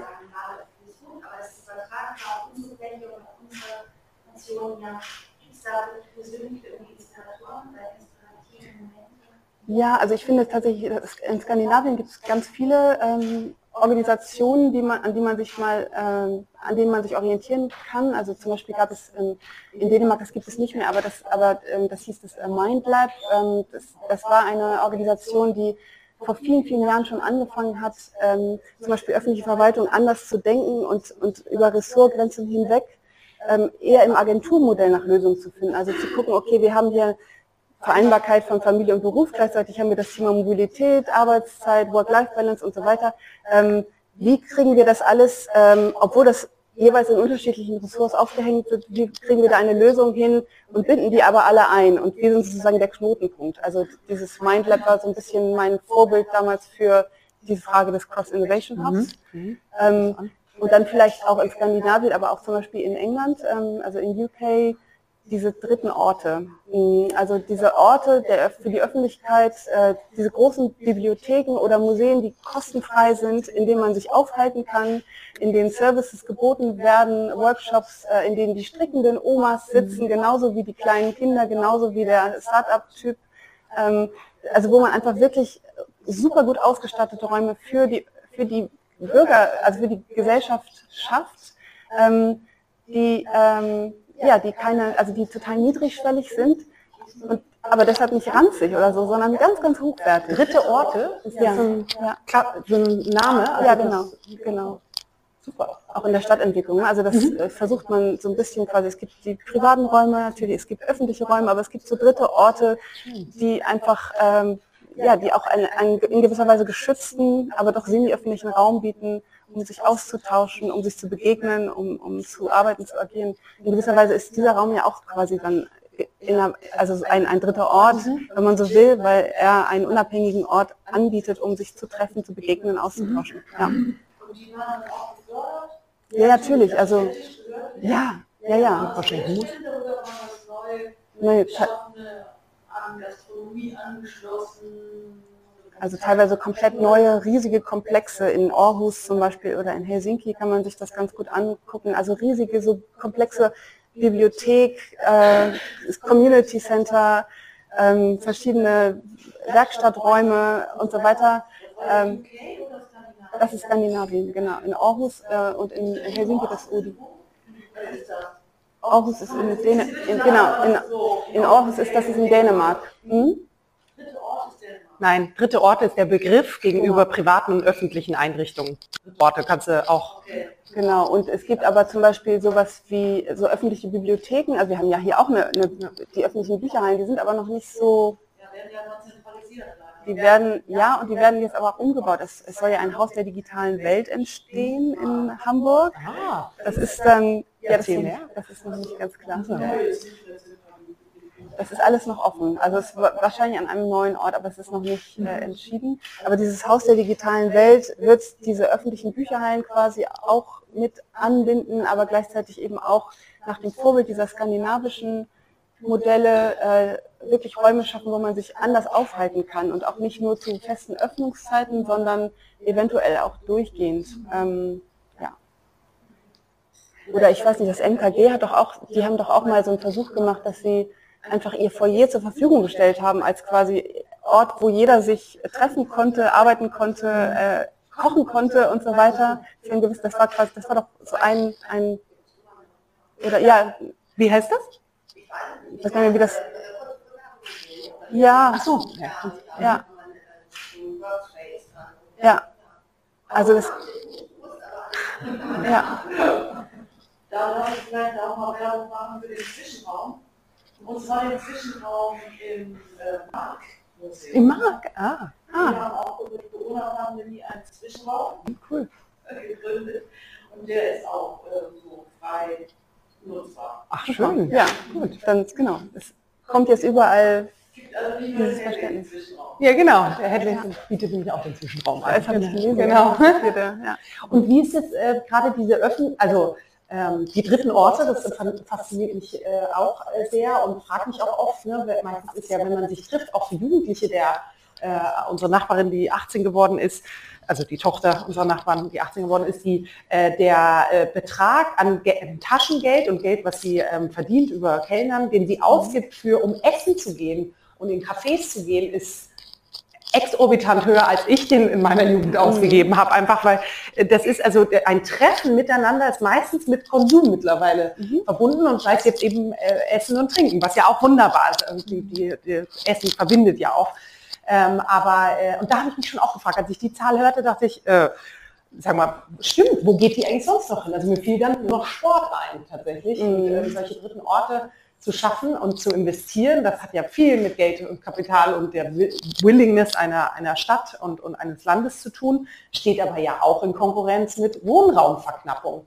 Wenn ich dich jetzt gerade gehört habe, in Helsinki ein Riesenkomplex, ja. dann fragt man sich ja vielleicht auch, wie viele könnten in diesem Riesenkomplex wohnen. Also gibt es da Nee, aber das ist ja inzwischen in der Stadtentwicklung äh, sehr gut austariert. Also ich bin zum Beispiel jetzt ähm, in so einer mh, Prozessgruppe dabei, um diesen neuen Stadtteil Oberbillwerder äh, mhm. kulturell und sozial so aufzustellen, dass es eben nicht, nicht nur Wohnen oder nicht nur Arbeiten ist, sondern eben genau diese Räume von mhm. vornherein mitgeplant mhm. werden, wo äh, soziale äh, Aktivitäten, Begegnungen ermöglicht werden eben, und eben auch Kultur im weitesten Sinne, also auch eben Übungsräume, äh, Workspaces und so weiter, aber eben auch Räume, um dort äh, Veranstaltungen zu machen ähm, und, äh, und dergleichen mehr. Und das ist total spannend, dieser Prozess, wenn man wirklich jetzt mal äh, guckt, okay, da ist jetzt einfach ein Feld und wie wird ein ganzer Stadtteil geplant mhm. ähm, mit all diesen verschiedenen Nutzungsanforderungen und Bildung natürlich, ähm, Schulen, Kindergärten, Mobility Hubs, wo die wichtigsten mhm. Nahversorgungsgeschichten mhm. dann zu finden sind. Wie macht man das Ganze autofrei? Wie macht man das Ganze bewegungsintensiv? Also mhm. es ist so eine Active City, die da geplant wird quasi, ähm, wo, wo die Leute einfach wieder mehr auch Naherholungsgebiete vorfinden. Und das ist total spannend. Also auch die Frage, wie kann man so frühzeitig ähm, Räume ähm, definieren, die dauerhaft kostengünstig bleiben, dauerhaft auch für solch eine zum Beispiel kulturelle niedrigschwellige Nutzung vorgesehen sind, ohne jetzt schon zu wissen, was in zehn Jahren überhaupt Kultur da sein mhm. wird. Also was wir eigentlich genau brauchen werden und was dann ähm, wichtig ist. Und, ähm, und das ist ein total ähm, interessanter Prozess, weil wir natürlich den Stadtplanern da auch oft keine Antworten geben können. Also was genau soll da drin sein? Wir, wir können mhm. eigentlich nur sagen, wir brauchen Fläche. Wir brauchen diese Fläche und die muss irgendwie freigehalten werden. Und wir müssen auch in dem Prozess der Entwicklung eines solchen Stadtraums auch im Vorfeld schon mit kulturellen Techniken arbeiten. Also schon im Vorfeld potenzielle Nutzer immer wieder über andere Formate einbinden, äh, gucken, was brauchen die eigentlich, wo geht die Reise hin, wie werden die verschiedenen Kulturen, die da aufeinandertreffen in so einem Stadtteil, der eben nicht homogen, mhm. biodeutsch ist, ähm, wie, also wie, wie geht das miteinander, ähm, was sind die Bedürfnisse, also auch des sich Treffens in einem öffentlichen mhm. oder semi-öffentlichen Raum. Mhm, das genau. gibt ja ganz unterschiedliche Formen der Begegnungswünsche äh, sozusagen oder der Kultur des sich Begegnens und miteinander Feierns oder miteinander so. Und das ist echt, äh, ja, es ist ein super spannender Prozess. Und ein Aushandeln wieder auch. Ich glaube, ja. du hattest auch noch eine Frage. Ja, ja. ich bin Gedanken bei diesem Cross-Innovation. Ja. Und überlege oder so meine Frage ist, ich gebe, verstehe das oder gehe davon aus, dass Sie, Sie auf der einen Seite Projekte initiieren und auf den Weg bringen, man sich wahrscheinlich auch an Sie wenden kann. Gibt ja. es da auch so was wie so einen, so einen öffentlichen Raum, wo gemeinsam überlegt wird, was könnten denn Projekte sein? Also wo noch, noch, noch gar keine konkrete Idee ist, sondern wo man aufgrund der aktuellen gesellschaftlichen Situation auch überlegt, so was könnten denn Projekte sein und welche Akteure wären dann ohne, interessant, ohne dass es gleich ein Projekt wäre. Ja, genau. Also, es, genau. meine Frage ja. ist das öffentlich? Ja. Ist da Beteiligung? So. Ja, es ist öffentlich und jeder kann sich wenn, also jeder kann sich quasi mit einer Herausforderung an diesen Cross Innovation Hub wenden ähm, und was einbringen. Ähm, und dann wird man auch beraten, welches Format dazu am besten passt oder es wird ein neues Format entwickelt. Also das finde ich so das ganz schön. Und wenn man sich so ein bisschen so eine Innovationsförderkulisse anschaut in, in, so einer Stadt oder in einem Land, dann hat man ja verschiedene Instrumente, um zum Beispiel gute Ideen äh, zu befördern und vielleicht auch marktreif werden zu lassen. Und dieser Cross Innovation Hub, den würde ich immer verorten in einer Vorinnovationsphase. Also sprich dort, wo noch, ja, es ist Sondieren, es ist der Humus sozusagen, es ist, da, da, da wuselt alles noch durcheinander, da ist noch gar nichts festgelegt. Ähm, und da, da, sind eben auch die Ergebnisse noch nicht klar. Ähm, und da werden Leute miteinander zusammengebracht, die sich niemals begegnet werden. Also das heißt, wir kuratieren letztlich auch Begegnungen, ähm, indem wir auch sehr genau gucken, okay, ähm, Unternehmen XY, weiß ich nicht, ähm, ich habe jetzt viel über Medizin gesprochen, ähm, die wollen einfach, die fragen sich eigentlich, wie, wie ist das die Zukunft eines Krankenzimmers äh, künftig? Also wie, wie, wie, ist die Zukunft von Krankenhäusern, auch mit Blick auf irgendwelche Superkeime und so weiter. Ähm, und dann gucken wir aus dem Pool von Kreativen, wie, wen matchen wir da am besten? Also wer könnte die entsprechenden Kompetenzen mitbringen? Ähm, und, ähm, und dann entstehen völlig neue, ähm, ja, architektonische, designerische, sonstige gestalterische Lösungen für genau so eine Fragestellung. Ähm, aber genau, das kann ganz individuell geschehen oder wir bündeln das in so großen Formaten, wo wir sagen, okay, das Thema ist Mobilität. Wir fragen uns, wie wird zum Beispiel kreativer Content und mobile Anwendungen, also Mobilität im Sinne von ÖPNV, Fahrzeug, Flugzeug, also wie reist, wie bewegt man sich künftig von A nach B, nachhaltig, äh, aufgeladen mit auch kulturellem Content gegebenenfalls oder überhaupt Informationen, ähm, wie wird das eigentlich zusammengebracht und wie muss das gestaltet werden, äh, wie muss das vielleicht auch familientauglich gemacht werden. Das sind dann so die, so die, die großen Rahmen und dann werden verschiedene Leute zusammen gepoolt und ähm, ja, man muss sich auch bewerben als Kreativer. Also wir haben jetzt ja nicht quasi unser Register, wo wir sagen, okay, die und die Leute nehmen wir, sondern es wird immer eine, äh, ein Thema ausgeschrieben und dann bewerben sich die unterschiedlichen Kreativen und dann äh, gibt es eine Jury. Ich bin auch immer in dieser Jury drin und gucke mir ganz genau an, okay, wir brauchen zwei Leute aus dem Interface-Design, wir brauchen Leute vielleicht auch aus dem Bereich Theater, äh, weil es auch um eine Frage der Inszenierung mhm. geht in einem ganz anderen Feld. Wir brauchen Filmer, Musiker, Gamer, so oder Marketing, also Markenspezialisten. Und das ist dann ja ein ganz bunter Strauß und dann versuchen wir das so zuzuordnen zu den einzelnen Unternehmen zu den Fragestellungen. Und das Ganze wird dann begleitet durch einen Moderator oder Facilitator. Es gibt verschiedene ähm, Events, wo alle aufeinandertreffen und dann werden die aber auch wieder in ihre Teams geschickt, entweder über eben einen Zeitraum von drei Monaten in regelmäßigen Abständen oder in kürzeren Etappen. Ja. Da findet man, genau, Cross Innovation, das ist total gut auf, ähm, aufbereitet, da findet man auch die, Format, die Formate alle und inzwischen macht ja auch die öffentliche Verwaltung, nutzt das ähm, zunehmend. Also dass man sich fragt, also zum Beispiel Bezirksamt Wandsbek hatte dann die Leitsys hat sich dann beraten lassen oder hat, hat, das zum Projekt gemacht, wie man Leitsysteme im, in einem Bezirksamt ähm, besser, niedrigschwelliger, also freundlicher für Menschen, die entweder ein, ein körperliches Handicap haben oder ein anderes Handicap oder irgendeine Form von Einschränkung oder der deutschen Sprache nicht mächtig sind oder was auch immer. Also wie man, wie leitet man die Leute sicher durch einen Verwaltungsapparat solche Fragen wurden dort dann auch behandelt, genau. Ja. ja. Ich habe noch ein Anti-Beispiel ja. für Hamburg. Weil, also es ist wirklich, also ich bin äh, mega beeindruckt, was für einen Einblick uns du auch gibst, in was passiert. Mhm. Äh, und das, ich ordne das vieles, was du erzählst, gar nicht nur Kultur- und Kreativwirtschaft zu, mhm. was ich so von meinem inneren Auge sehe, sondern eben Stadtentwicklung, Nachhaltigkeit, einfach dieses ähm, ganz offene Gestalten äh, von Zukunft damit auch. Also das finde ich sehr beeindruckend. Ein Antibeispiel habe ich allerdings, ähm, äh, Stichwort Stadtentwicklung, das Thema ähm, das Kunstforum Bucerius hieß es doch, mhm. neben dem Rathaus. Wie, wie konnte daraus dieser Konsumtempel entstehen? Ja. Wie konnte mhm. das?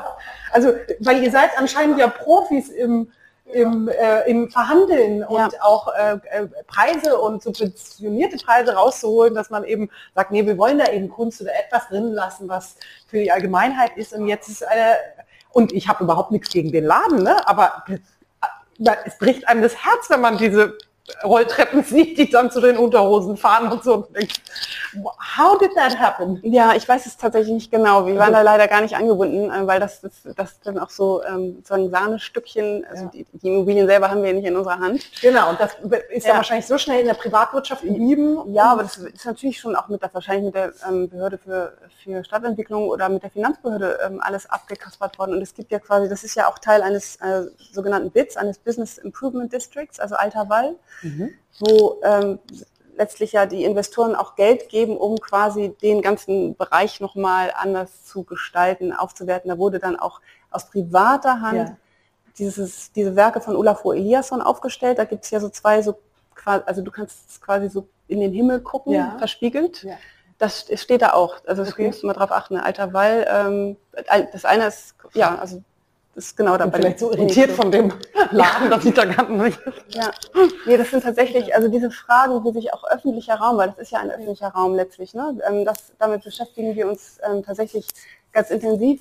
Ähm, ich bin äh, auch Vorsitzender der Kunstkommission, das ist ein Gremium, was sich mit, mhm. mit Kunst im öffentlichen Raum beschäftigt, also mit der Frage, wie wir eigentlich intervenieren in solche äh, Räume, dauerhaft oder temporär. Und äh, wir, haben das, wir haben diese Diskussion viel geführt. Auch die Frage, wie kann man eigentlich Einfluss nehmen auf das, was zum Beispiel diese privaten Investoren in ihren Business Improvement Districts dann teilweise aufstellen. Also wenn sie jetzt sagen, okay, jetzt wollen wir lokale Erdobstbäume ausstellen, das dürfen die alles machen, weil das mhm. ist quasi so ein Deal mit der Stadt, dass sie für diesen Bereich dann auch eine gewisse äh, Gestaltungskraft haben. Manche stellen ganz schlimme Kunst auf.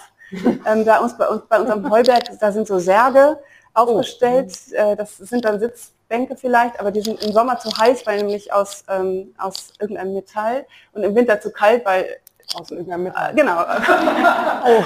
Das heißt, sie sind nicht nutzbar und, und sie sehen aus wie Särge. Und eigentlich sollte, das habe ich dann gelernt, sollten das Goldbarren symbolisieren, weil äh, da ja die Bank auch war. Also die heißt ja auch noch die Bank, mhm. ist ja dieses, wo ich so auch so denke, oh Leute, hättet ihr euch vielleicht mal irgendwie Kompeten also Kulturkompetenz reinholen können frühzeitig, weil das hätte man echt, echt anders machen können. Aber liegt ja im Auge des Betrachters. Ne? Ja, Schönheit und, ja. äh, genau. und so. Ja. Hm, ich hätte, ähm, ich habe etwas von Gregor Gysi gelernt, was ich mhm. ganz interessant fand. Ähm, vor Jahren war ich im Kampnagel bei einer äh, Lesung äh, von ihm und bin jetzt äh, gar nicht politisch groß mit dem verwandt, aber er ist natürlich auch ein sehr charismatischer Redner.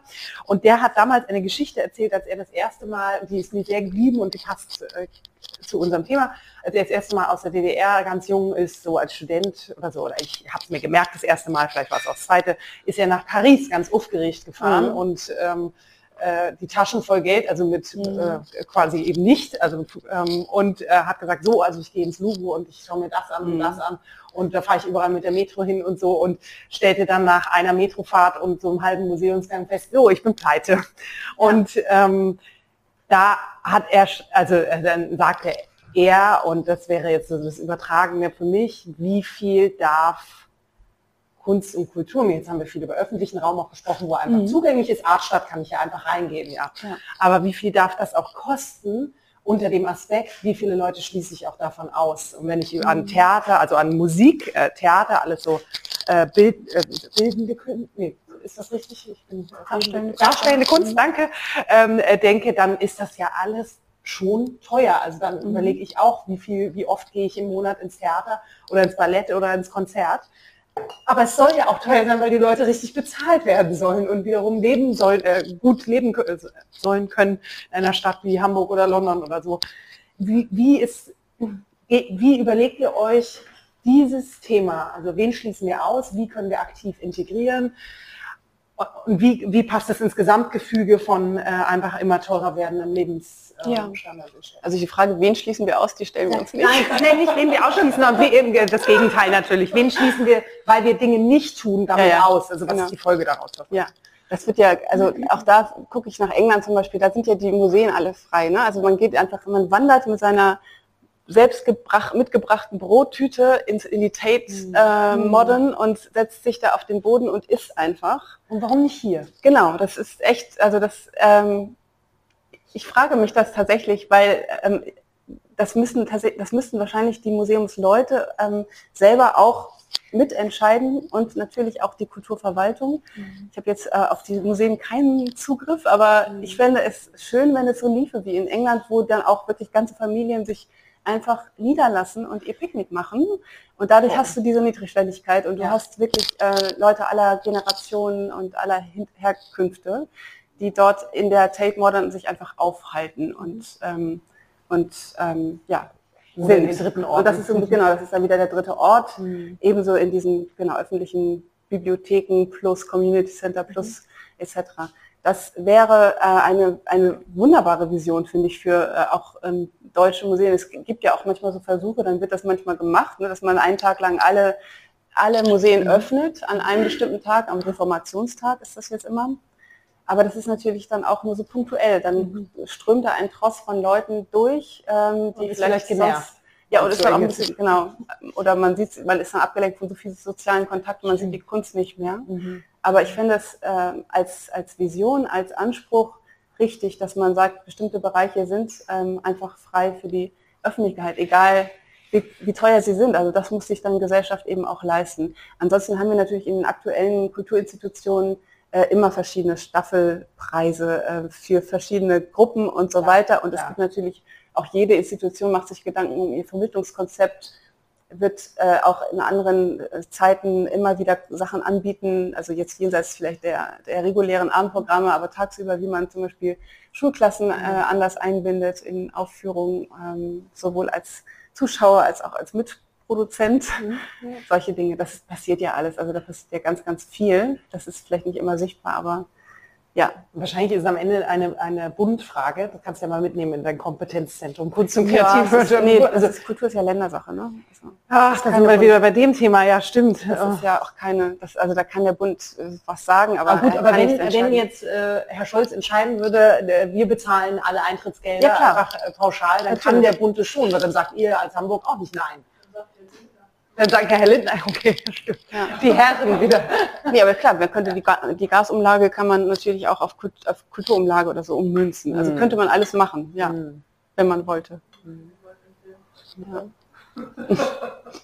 Wir neigen uns äh, dem Ende. Ich habe ähm, noch zwei Fragen, aber ich will gar nicht vorauseilen. Hat noch jemand eine Frage bei diesen tollen Einblicken? Dann stelle ich. Ja, gerne nicht so sehr eine Frage, sondern eher so ein Gedanke mhm. und vielleicht auch mit einer Frage verbunden.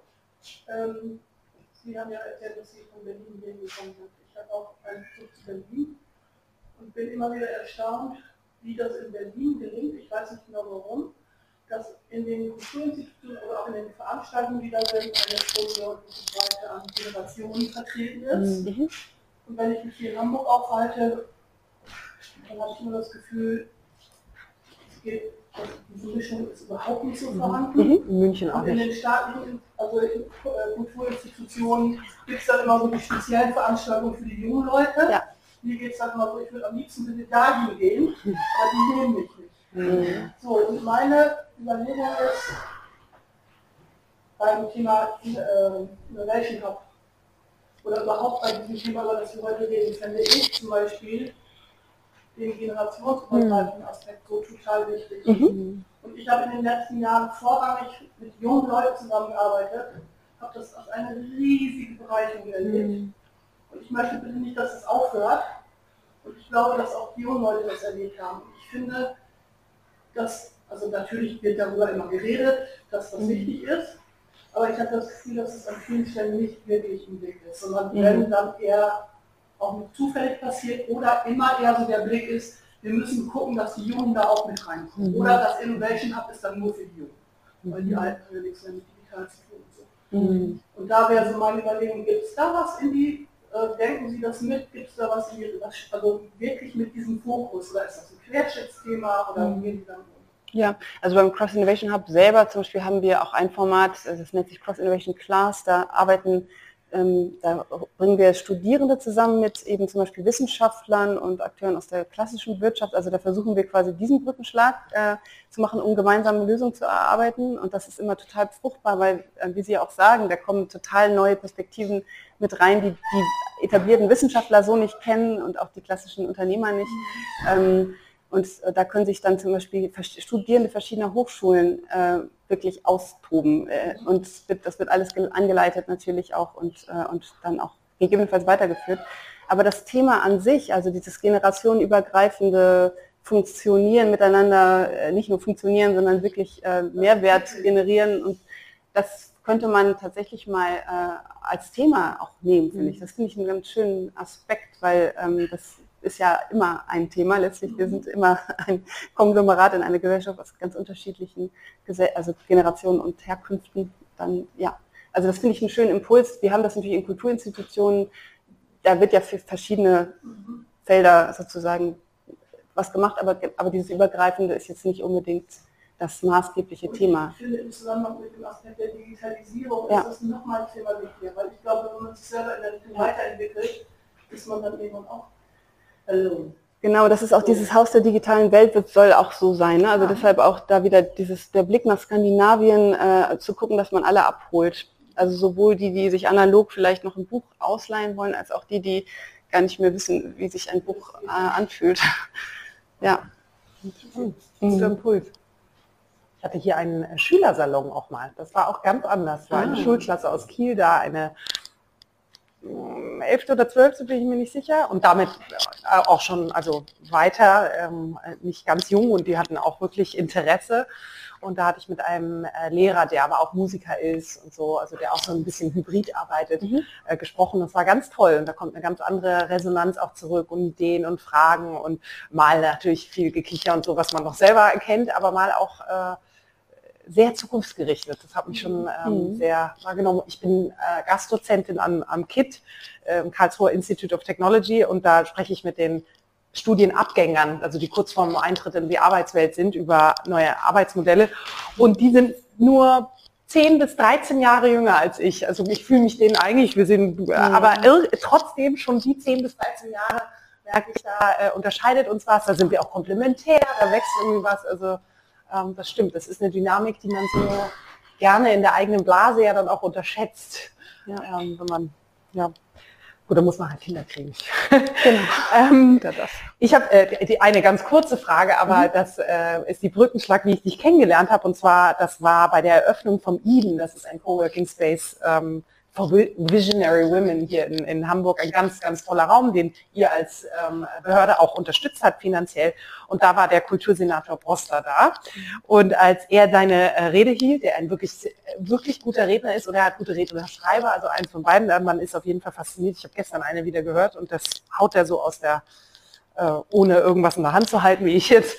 Ähm, und dann lehnte sich meine Tischnachbarin zu mir rüber, als er sprach und sagte, ähm, ohne die Frauen neben dem geht gar nichts. Bei dem und das warst du. Ähm, äh, ja. ähm, also, äh, und er, sie hat auch gesagt, und ohne, äh, ohne die Frau neben ihm geht gar nichts generell, aber er sagte auch, dieses Projekt hätte nie geklappt. Ohne Inga. Mhm. Und ähm, stimmt das? Also ich würde das, das, das erste Hinter jedem Mann eine starke Ja, das stimmt ja nicht. Der, wir haben ein Heer von super coolen Referentinnen, Referenten, die alle für ihr jeweiliges Feld alles tun. Also super engagierte Leute. Ähm, und ich mache ja nur den Bereich Kreativwirtschaft und eben Bildende Kunst, Design und sowas. Also das ist dann so ein Feld. Aber das Kultursinn hat schon wesentlich. Ja, aber tatsächlich ist das so, bei Ihnen war das äh, so, dass ähm, die wären nicht durchgekommen. Das, ähm, das war so eine, eine von diesen Anfragen, also wo irgendjemand so eine, so eine Mail schreibt, so wir, wir sind irgendwie drei Leute und wir wollten gerne einen neuen Ort ähm, gründen und eigentlich brauchen wir Geld und, ähm, und dann sagen eigentlich alle immer schon, um Gottes Willen, also wir haben kein Geld für neue Orte, ähm, wir müssen, wir haben eher Probleme, die bestehenden schon überhaupt ausreichend zu finanzieren. Ähm, und dann wurde das so hin und her geschoben und es ist dann bei mir gelandet. Dann habe ich gesagt, okay, komm doch mal einfach vorbei, dass wir uns kennenlernen. Und dann kamen halt, ich weiß das noch, dann sind die zu mir in, die Kulturbüro gekommen, die drei Gründerinnen von Eden. Ich weiß nicht, ob ihr die kennt. Ähm, das ist äh, Kybra Gümüşay, eine ganz tolle Intellektuelle, äh, mal hier. kurdischer Herkunft, ne, glaube ich. Also mit Kopftuch und ganz traditionell gekleidet. Also das ist, das, das lebt sie auch sehr. Aber sehr moderne sehr modern, ja. Genau, und äh, krasse Feministin, also wirklich, mhm. genau. Dann Wanjiro Aufmann, eine ähm, Musikerin mit ähm, kenianischen Wurzeln, mhm. ähm, Sängerin, und wirklich flamboyant und dann eben Jessica Louis, eine Markenstrategin hier aus, aus Hamburg. Und diese drei kamen dann den Gang runter und, und ich dachte nur so, okay, wow, ich glaube, das wird das wird was. Also ich glaube, da war schon so eine Energie zwischen diesen drei Frauen und die kamen bei mir rein, kichernd, gackernd und dann haben die losgelegt und haben wirklich die, ähm, die guten Thesen rausgehauen. Gleichzeitig dieses ganze, diesen ganzen Zusammenhalt, diesen zwischenmenschlichen Zusammenhalt, diese, mhm. dieses auch das Thema Feminismus ähm, neu zu frame und zu sagen, wir wollen hier niemanden ausschlafen. Wir sind ja auch gar nicht gegen Männer übrigens. Wir finden mhm. Männer großartig mhm. und es ist ganz, ganz, und wir haben auch alle unsere Männer und, äh, und so weiter und unsere Söhne und so. Aber wir wollen einfach diesem ganzen Thema äh, einen zeitgemäßen Raum geben mhm. und, und das wirklich anders spielen, zeitgemäßer spielen. Und, und dann haben die ähm, das Konzept vorgestellt und haben gesagt, okay, pass auf, dann, dann bringe ich euch jetzt erstmal, ihr müsst mit eurer Energie, müsst ihr euch dem Senator vorstellen und der Staatsrätin Jana Schiedek, weil die auch sehr auf Gleichstellung und so fokussiert ist. Dann habe ich das eingetütet. Dann habe ich einfach gesagt, okay, Kassenbroster, es, das muss passieren, dieses Treffen muss passieren. Ähm, und, und dann macht er das ja auch. Also er ist ja dann Siehst auch sehr du? beeinflussbar. und dann haben die, und dann haben die, äh, sind die, haben die ihren Pitch da gemacht und, äh, und dann war er sofort, das habe ich dann auch gemerkt, er hat schon, ich habe ich kenne ihn jetzt auch so ein bisschen, ich habe schon so gemerkt, okay, es, es, knistert bei ihm in den Synapsen. Mhm, und er gut. war total äh, aufgeregt und dann habe ich gesagt, okay, wir brauchen 100.000 Euro. Ähm, um das Ding an den Start zu kriegen. Es gab kein 100.000 Euro äh, in dem Haushalt. Und er hat tatsächlich, er hat so, also man nennt das immer den sogenannten Feuerwehrtopf, wo er quasi so ein bisschen Geld, wenn irgendwie Notfall ist, dann hat er gesagt, okay, wir machen das. Ich glaube dran. Und dann. Und es ist so toll ja, geworden. Es ist also wirklich to toll Nicht geworden. nur durch eure Gelder, durch ja. eure natürlich auch, aber es ist so Genau, die haben dann nochmal mehr Geld bekommen, auch aus so einem Sanierungsfonds nochmal 100.000, glaube ich. Und Dadurch sind die jetzt, haben die einen wahnsinnig guten Ort geschaffen. Also das würde ich jedem empfehlen. Und es ist wirklich ein tolles Netzwerk, einfach eine ganz krasse Community. Eden, also E, also E-E-D-E-N. Wieder Garten Eden. Ja. Äh, Stresemannstraße, in so einem Hinterhof. Ähm, also es ist nicht nur, äh, weil äh, auch eine Designerin äh, dabei ist, es ist ja. auch so schön, der Ort. Das ist wirklich äh, ähm, schön geistig, äh, kann man da sein. Ja, ja, also das, ähm, aber danke für den Einblick und siehst du, dann bist du doch äh, Ermöglicherin ganz. Äh, ja, ganz ich glaube, dass man in, in diesen Verwaltungen immer Leute braucht, die mhm. ähm, dann aus diesen Schubladen rausgucken. Also die meisten gucken ja, okay, haben wir ein Förderprogramm für dieses und jenes, wenn nicht, dann mhm. geht halt nicht. Mhm. Und dann und ich habe so in der, als ich dann gemerkt habe, okay, hm, so ist die Haltung, habe ich irgendwann angefangen zu sagen, okay, wenn jetzt jemand kommt, der sagt, ich möchte ein neues Format ausprobieren, dann soll der zu mir kommen einfach und dann gucken wir, was, was möglich ist. Und so sind so ein paar, also auch die Indicon zum Beispiel, die mhm. macht nächste Woche eröffnet die wieder. Mhm. Äh, diesmal in der ähm, Hammer Brooklyn, also mhm. früher waren die immer Oma, das ist so eine Messe für unabhängige Magazine, ganz tolles Nischenprodukt, also ganz tolle Nischenkultur. Oder damals die Producers Art Fair, das war auch mhm. so ein mhm. Ding. Also die waren ja auch lange dann auch im Kraftwerk Wille und so mhm. und haben sich dann irgendwann wieder zerstreut. Das waren immer alles so Formate, da gab es keine Töpfe für. Die hätten überhaupt keine Chance gehabt. Aber dann guckt man halt, okay, wie begleitet man das, wie vernetzt man die und irgendwo findet man ja immer was, wenn man will. Oder wenn man Inga ist. Also, ja, weiß ich nicht, aber ja, wenn man will. Also ja. es gibt andere Leute, die wollen das ja auch. Also ich bin ja nicht die Einzige, die ja, ja, ja, ja, ja, ja. Super. Ja, also meine letzte äh, Frage, die ich, ähm, ach nein, dann fragt er. Ja, ja, klar. Ich würde gerne nochmal hier auf das Lokale zurückkommen mhm. mhm. ähm, und diese ähm, Leerstandsbelegungen. Ähm, wir haben hier die Erfahrung gemacht, dass eben wenn ähm, Leerstände, weiß nicht, viele von euch sind wahrscheinlich auch hier aus der Gegend, ähm, die Sparda zum Beispiel, ich glaube, die ist jetzt seit fünf Jahren weg hier von der Ecke Grindelhof, Grindelallee. Ähm, da war vor 15 Jahren ja noch äh, Linie Rosé drin. Mhm. Das war für die Belegung des Stadtteils tatsächlich ein spannendes Geschäft. Dann kamen Banken, also die Sparda-Bank, die ist abgewandert, äh, viele Banken hier, es gibt ja aus der Hasbach keine Bank mehr im, im ganzen Stadtteil. Ähm, aber die Leerstände. Mhm. Und wir als äh, Stadtteilverein haben es bisher nicht geschafft, ähm, da eine Zwischennutzung ne, mhm. zu ähm, kreieren. Im Gegenteil, die Kreativgesellschaft kam an uns ran und hat gesagt, mach doch mal bitte. Mhm. Jetzt können Sie sich vielleicht vorstellen, wie schwierig das für unter einer ist, ähm, ne, die Immobilienbranche dann doch dazu zu überzeugen, dass das für den, also auch für den Standort und Immobilienwert, ne, also vielen Immobilienbesitzern ist es ja inzwischen auch äh, klar, mhm. wertvoll das ist, dass da nicht Leerstand, sondern eine bewegte Zwischennutzung ist, aber trotzdem, wie können Sie helfen, dass trotzdem so etwas passiert? Oder wir finden das ja total schön, ja, auch Allee ist auch einer ihrer dauerhaften Pop-up Kulturstores. Mhm. Der ist halt so ein bisschen versteckt und wir würden uns durchaus wünschen, dass da mehr Kooperation und auch mhm. gemeinsame Werbung läuft. Aber genau, dass das irgendwie noch ähm, stärker matcht, sage ich mal. Kann man da besser ran. Ja, also man muss natürlich einmal gucken, wer sind die Eigentümer dieser ganzen äh, Flächen. Äh, das ist ja die, das ist ja das sozusagen. steht ja groß dran. Also es steht ja groß dran, die Verwaltung und wir möchten ja. vermieten, steht da ja seit fünf Jahren genau. in großen Lettern. Und in, zum Beispiel in diesem Jahr hätte man jetzt wirklich ein, ein super großes finanzielles Tool auch zur Hand noch bis Ende des Jahres. Das ist natürlich jetzt ein bisschen ja, gut, kurzfristig. Aber, aber, genau, das ist ja die Frage. Wir haben mhm. mit denen gesprochen, wir haben die mhm. angefragt und so. Aber, mhm. äh, Okay. Ne, da brauchen wir halt ganz andere ähm, äh, Unterstützung von den Verhandler. Ja. ja. Ne, die dann sagen, jo, das ist ein, ein, ein, wichtiger strategischer Punkt für den, für den Stadtteil, ja. diese Ecke. Ähm, das, das, wünschen wir uns auch. Also ich sage mal, ähnlich wie vielleicht da in der BIT, bei der BIT ja. regieren aber dann nochmal eben ganz andere fiskalische Regeln. Ja, ja, klar. Hier ist es aber der freie, freie Markt und ja, ja. also wir haben eben hier gesprochen oder du über die äh, über die Dörfer und so.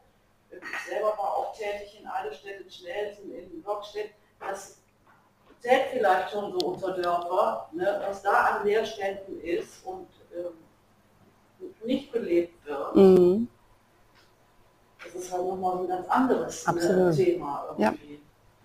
Also ich ja, also genau, auf jeden Fall, ich kann das jetzt nicht konkret für diesen Fall, aber äh, man muss einfach wissen, wer sind letztlich die, die Entscheider und dann, ähm, und dann hilft es tatsächlich manchmal, das haben wir jetzt auch mit dem Karstadt Sport, wir sind sehr lange dran geblieben und haben auch immer wieder versucht, von der städtischer Seite zu mobilisieren, mit Nachdruck dafür zu werben. Es war ein ganz langer Prozess, die zu überzeugen, dass sie diese Flächen freigeben für Kultur- und Kreativwirtschaft. Und ähm, man wird diesen Aufwand nicht machen für eine Fläche mit einem, mit einem kleinen Eigentümer sozusagen. Also es lohnt sich natürlich erst dann, wenn, du, wenn man weiß, okay, hier ist zum Beispiel ein Stadtteil mit verschiedenen Flächen, mhm. vielleicht sogar einige in einiger Hand, dann kann man solche Verhandlungen führen. Ähm, es wird, also da, da, muss man eben auch ein bisschen gucken, Aufwand und Ertrag. Ne? Also die Leute oder die Kreativgesellschaft wird sich nicht reinhängen bei ganz kleinen Ladenlokalen.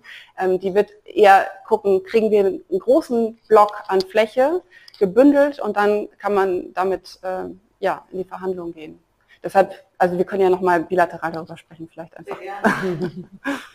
ja. Ja, ich habe äh, die letzte Frage, die ich stelle, und bei dir bin ich natürlich besonders äh, gespannt auf das äh, positive, vermutlich positive Resümee, ähm, ist immer eine selbstkritische, und zwar, äh, wir sitzen hier jetzt im, äh, bei bestem Wetter in Hamburg äh, leisten uns gutes Frühstück, sitzen zusammen und denken gemeinsam nach. Also mhm. Salonkultur, äh, auch jetzt kostet sie was ähm, und stehen früh auf. Äh, ist das ein, dieses Zusammenkommen, diese Räume zu öffnen, dieses gemeinsame Denken und Sprechen und, und äh, im Kopf hin und her äh, schieben, ist das ein First World Problem oder würdest du sagen, nein, es ist essentiell für die, für die Entwicklung von äh, Individuum und Kollektiv.